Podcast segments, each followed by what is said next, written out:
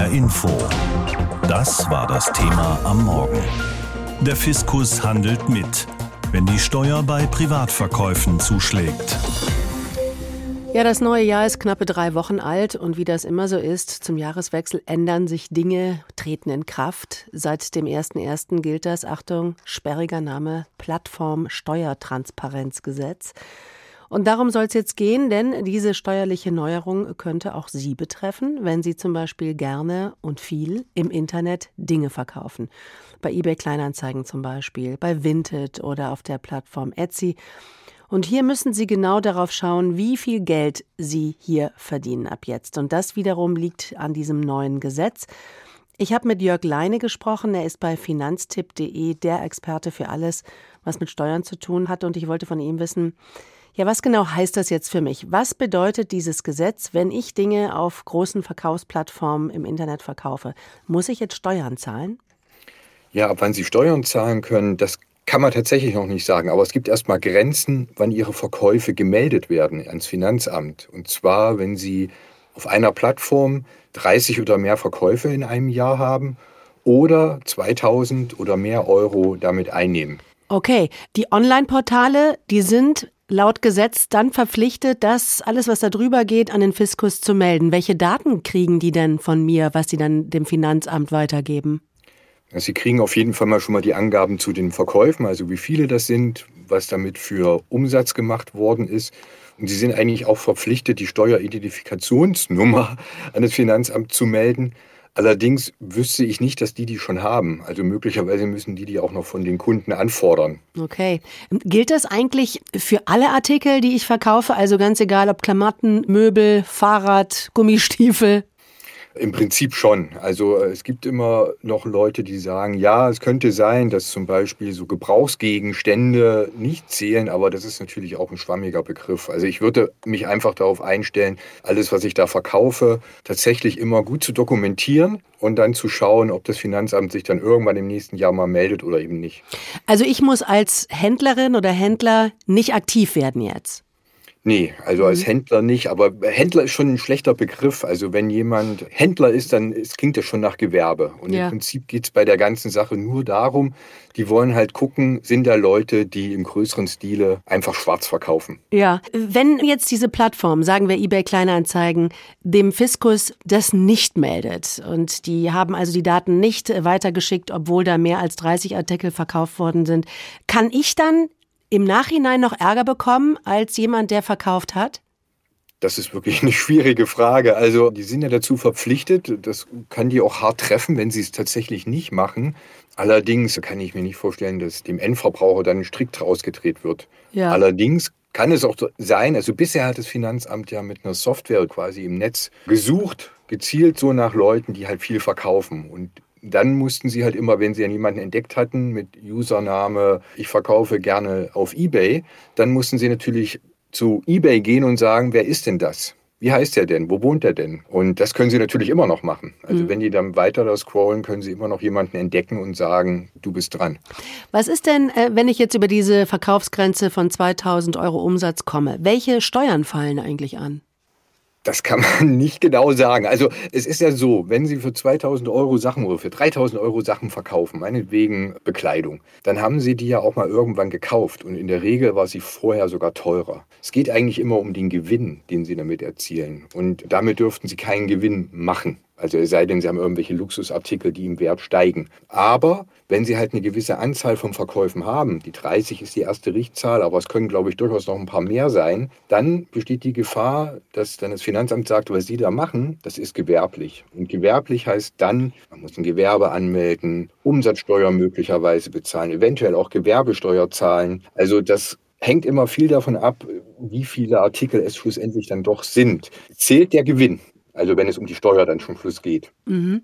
Herr Leine, diese Meldepflicht gilt ja jetzt nicht nur für Verkaufsportale wie zum Beispiel eBay oder Etsy oder Vinted oder wie sie alle heißen, auch für Vermietungsplattformen wie zum Beispiel Airbnb, wo man eben Ferienwohnungen anmieten kann.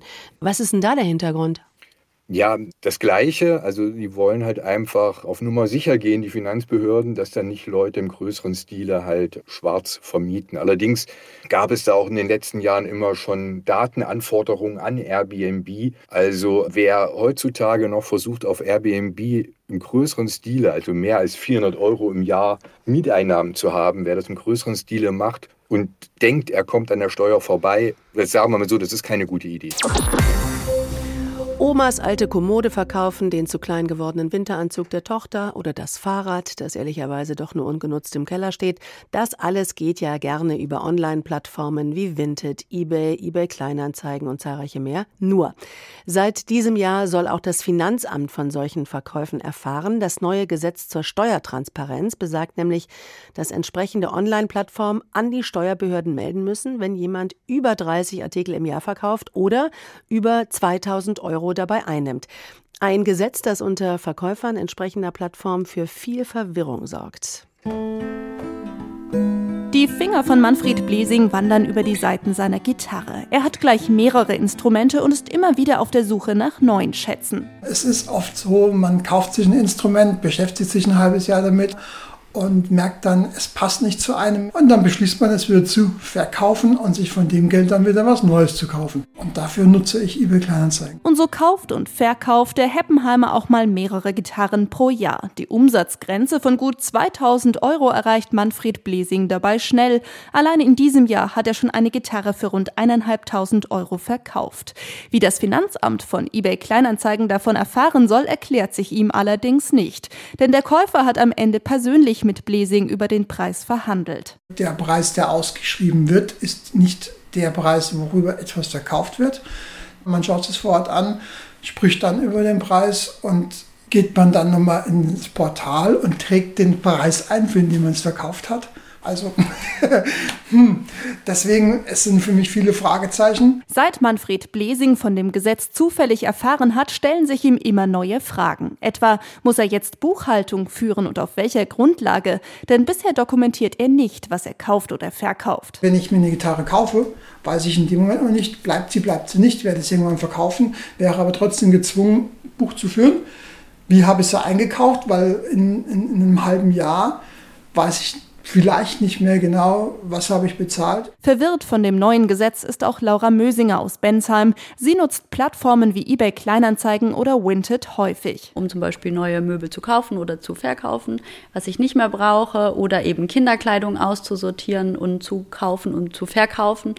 Und Winter tatsächlich verkaufe ich fast alle meine Kleider darüber gebraucht. Um viel Geld geht es bei ihren Anzeigen zwar nie, erzählt Laura Mösinger. Die Anzahl von 30 Anzeigen pro Jahr, die die Plattform der Steuerbehörde melden muss, erreicht sie trotzdem schnell. Nur, was passiert dann? Auch ein Freund von ihr, der 31-jährige Markus aus Heppenheim, stellt sich diese Fragen. Ich kann mir auch nicht so richtig vorstellen, dass das überhaupt funktioniert, weil ich auch nicht mit meinem Klarnamen bei eBay Kleinanzeigen bin, sondern nur mit meinem Vornamen. Und ich wüsste jetzt auch nicht, wie ich da irgendwie Steuern dann abführen soll. Auch wenn vieles noch unklar ist, das neue Gesetz bringt sie trotzdem zum Nachdenken, sagt Laura Mösinger. Ich glaube, ich überprüfe mehr, wie viele Anzeigen ich da habe. Also ich finde das krass, also ich finde es traurig, weil das dann eher, glaube ich, dazu führt, dass man noch mal mehr überlegt, ob man das gebraucht kauft oder noch mal online stellt oder nicht. Auch Gitarrenfan Manfred Blesing kann nur schwer nachvollziehen, wie das neue Gesetz sinnvoll funktionieren könnte. Was ihn in dieser Hinsicht beruhigt, dass Erstverkäufe mit einem Gewinn von 600 Euro für die Steuer tatsächlich relevant sein sollen. Denn er erzählt, um Gewinne geht es ihm ohnehin nicht, sondern um die Freude, immer wieder neue Instrumente ausprobieren zu können. Seit Jahresbeginn gilt das Plattformen-Steuertransparenzgesetz. Was das für all die bedeutet, die über Plattformen wie eBay, Kleinanzeigen oder Etsy verkaufen und welche Fragen die sich jetzt stellen, Anna Vogel berichtete. Michael Stahlschmidt ist Steuerrechtler an der Fachhochschule für Wirtschaft in Paderborn und ich habe ihn gefragt, die deutsche Steuergewerkschaft begrüßt das Gesetz, sagt ja, das ist insgesamt sehr positiv, denn auf den Plattformen seien so viele Betrüger unterwegs und denen geht es jetzt ans Leder. Wie sehen Sie das? Ist das Gesetz ein richtiger Schritt zu mehr Steuergerechtigkeit?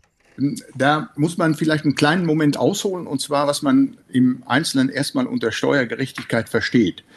Äh, wenn wir das unter steuerjuristischen Gesichtspunkten sehen, ist es so, dass das Bundesverfassungsgericht dem Gesetzgeber mal aufgefordert hat, äh, für die Gleichheit des Steuervollzuges zu sorgen. Und unter diesem Gesichtspunkt ist es natürlich ein Schritt in die richtige Richtung, weil äh, die Art des Vertriebsweges ja im Ergebnis keinen Einfluss darauf haben darf, ob jemand für die Umsätze oder Gewinne, die er erzielt, Steuern bezahlt oder nicht. So, und insofern kann man diese Aussage so für sich gesehen erstmal bejahen.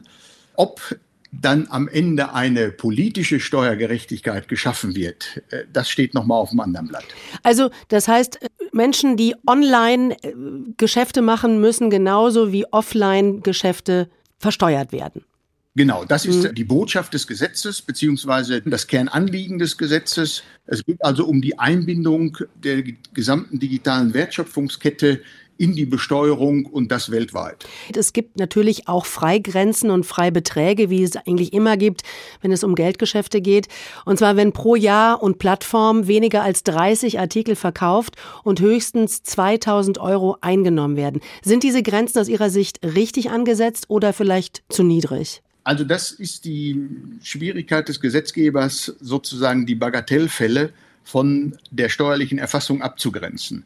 Da erscheinen natürlich äh, Zahlen erstmal ein wenig willkürlich.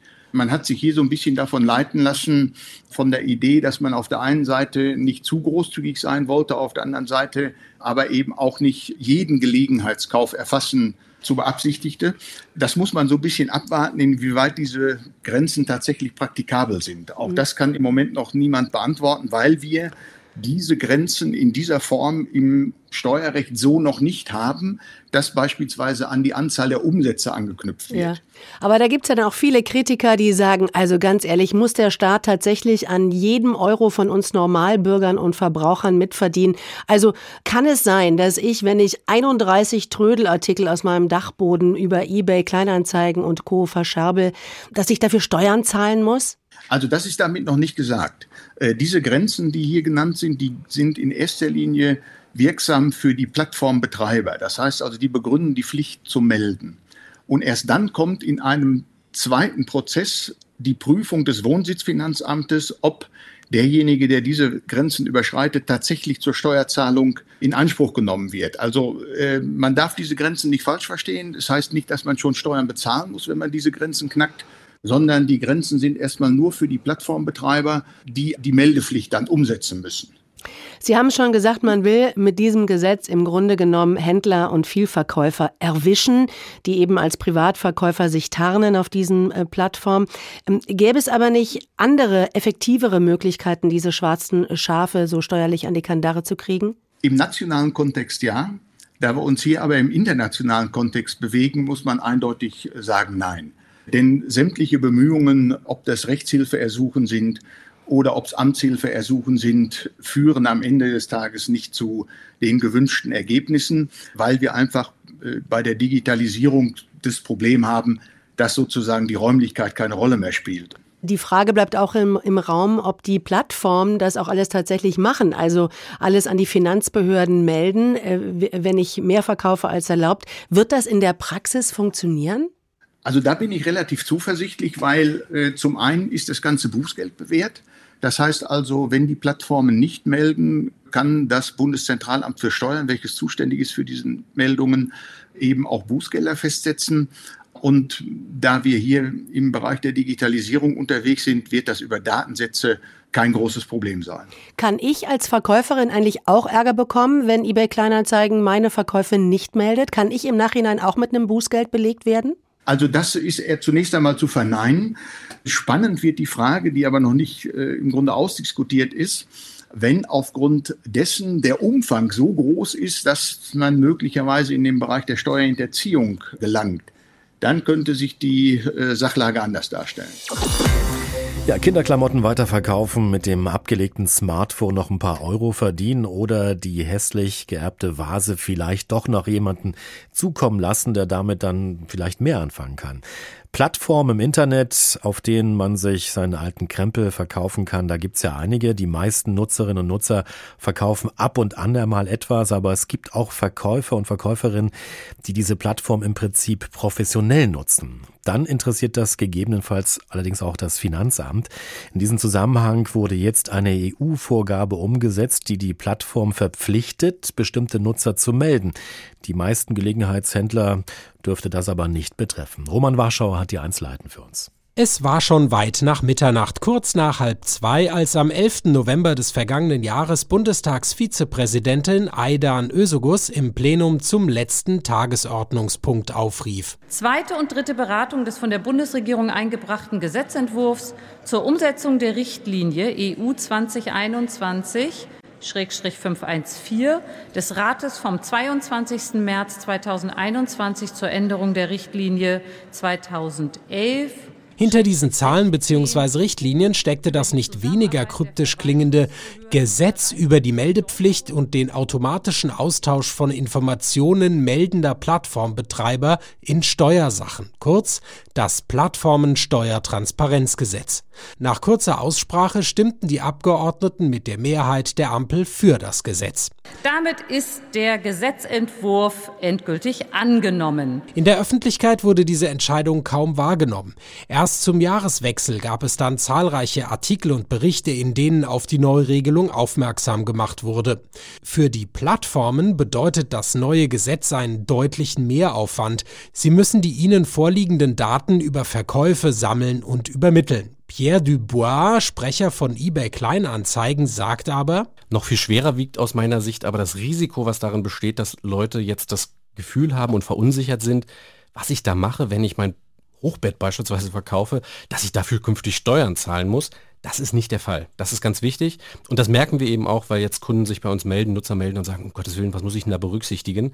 Ich glaube, von nirgends ist die Angst so groß in Deutschland wie vor dem Finanzamt. Wer mehr als 30 Mal im Jahr auf einer Plattform wie eben eBay Kleinanzeigen, eBay, Vinted oder auch Airbnb verkauft oder dabei mindestens 2000 Euro einnimmt, dessen Daten müssen die Betreiber an das Bundeszentralamt für Steuern übermitteln.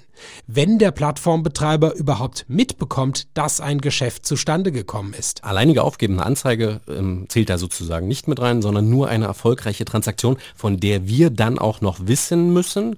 Das ist ein ganz entscheidender Punkt und in aller Regel wissen wir schlichtweg nicht, äh, wo unsere Nutzer erfolgreich sind. Ehrlicherweise wollen wir das auch gar nicht wissen, das geht uns nämlich nichts an. Insofern ähm, betrifft das einen ganz, ganz kleinen Teil unserer Nutzer. Aber wenn die Meldung an das Finanzamt rausgehen sollte, heißt das nicht, dass der Privatverkäufer Verkäufer auch gleich Steuern bezahlen muss, denn wer gebrauchte Dinge des alltäglichen Bedarfs weiterverkauft, macht dabei in der Regel keinen Gewinn. Die alte Lederjacke, die bereits gelesenen Bücher oder gebrauchtes Kinderspielzeug waren beim ursprünglichen Kauf sicherlich teurer.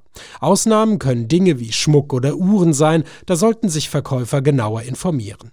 Pierre Dubois von eBay Kleinanzeigen hält die Aufregung deswegen auch für übertrieben, glaubt, dass die Politik es nicht geschafft hat, das Gesetz richtig zu vermitteln, hält aber das eigentliche Ziel des Gesetzes für richtig. Das Gesetz zielt ja auf sogenannte Scheinprivate ab. Das heißt, solche Anbieter, die eigentlich gewerblich sind, es auch deklarieren müssten, aber eben versuchen auf diese Weise ihre Pflichten zu umgehen, auf die zielt dieses Gesetz ab. Und das ehrlicherweise begrüßen wir auch und können, wir können letztlich nur hoffen, dass es den Finanzbehörden gelingt, dieser ähm, Anbieter auch habhaft zu werden. Erstmals melden müssen die Plattformen die betroffenen Nutzer an das Finanzamt Anfang kommenden Jahres. Dann wird sich auch zeigen, wie groß die Datenflut sein wird und wie ergiebig das wiederum für die Finanzbehörden ist. HR Info. Das Thema. Wer es hört, hat mehr zu sagen.